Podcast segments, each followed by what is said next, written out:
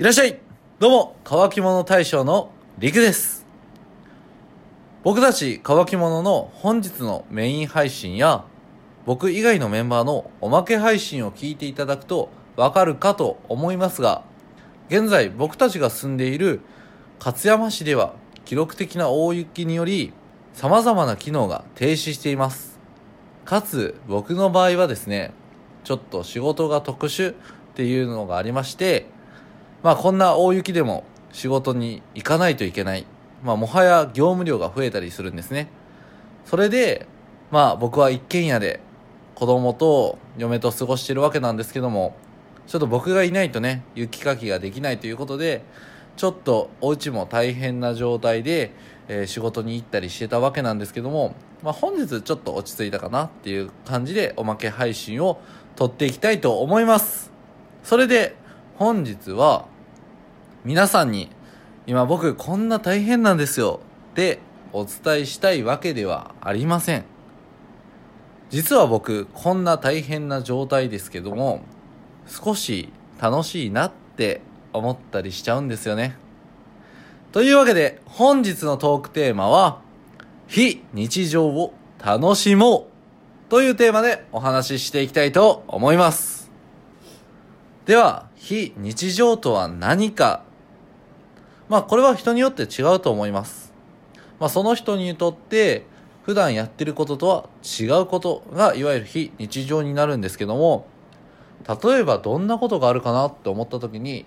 まあ今回の大雪みたいな災害はもちろんのこと新しい出来事とか、まあ、お仕事を始めた時っていうのもいわゆる非日常に入るのかなと思います、まあ、今までとは違ったことをするっていう意味でねでその非日常っていうのは精神的肉体的にも疲れます。なのでその非日常を味わってる時っていうのはしんどいとか辛いっていうのが78割を占めると思います。残りの2割3割は何かっていうと楽しいなとかワクワクドキドキが僕の場合は占めています。で皆さんももしかしたら子供の時とかだとそういった風に感じることが多いんじゃないかなと思います。例えば子供の時に大雨が降って隣の川が氾濫しそうということで早く帰れるようになったりだとか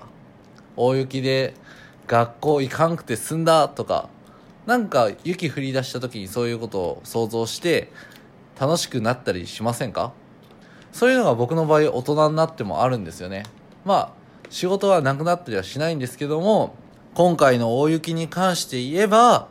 まあ除雪が大変だったりするわけですけども子供たちに鎌倉作りとかソリとか、まあ、雪だるまを作ったりっていう体験をさせてあげられる、まあ、経験をさせてあげられることができました。また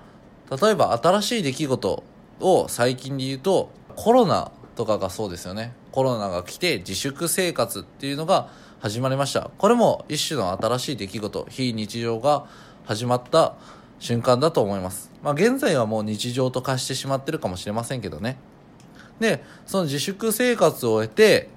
何が変わったかっていうともう皆さんもご存知の通りリモートワークが増えたりまた犯行をなくそうっていう運動が増えたりね。もちろん大変な中にもやっぱいろんな経験また気づきっていうのがあると思います。で僕の場合はなんか勝手にそういうのを想像してしまってすごいワクワクしたりするんですよね。で結局今日何を伝えたいかって言いますとどんな大変なことの中にも楽しいことまあその楽しいっていうのは気づきとか経験のことです。があるはず。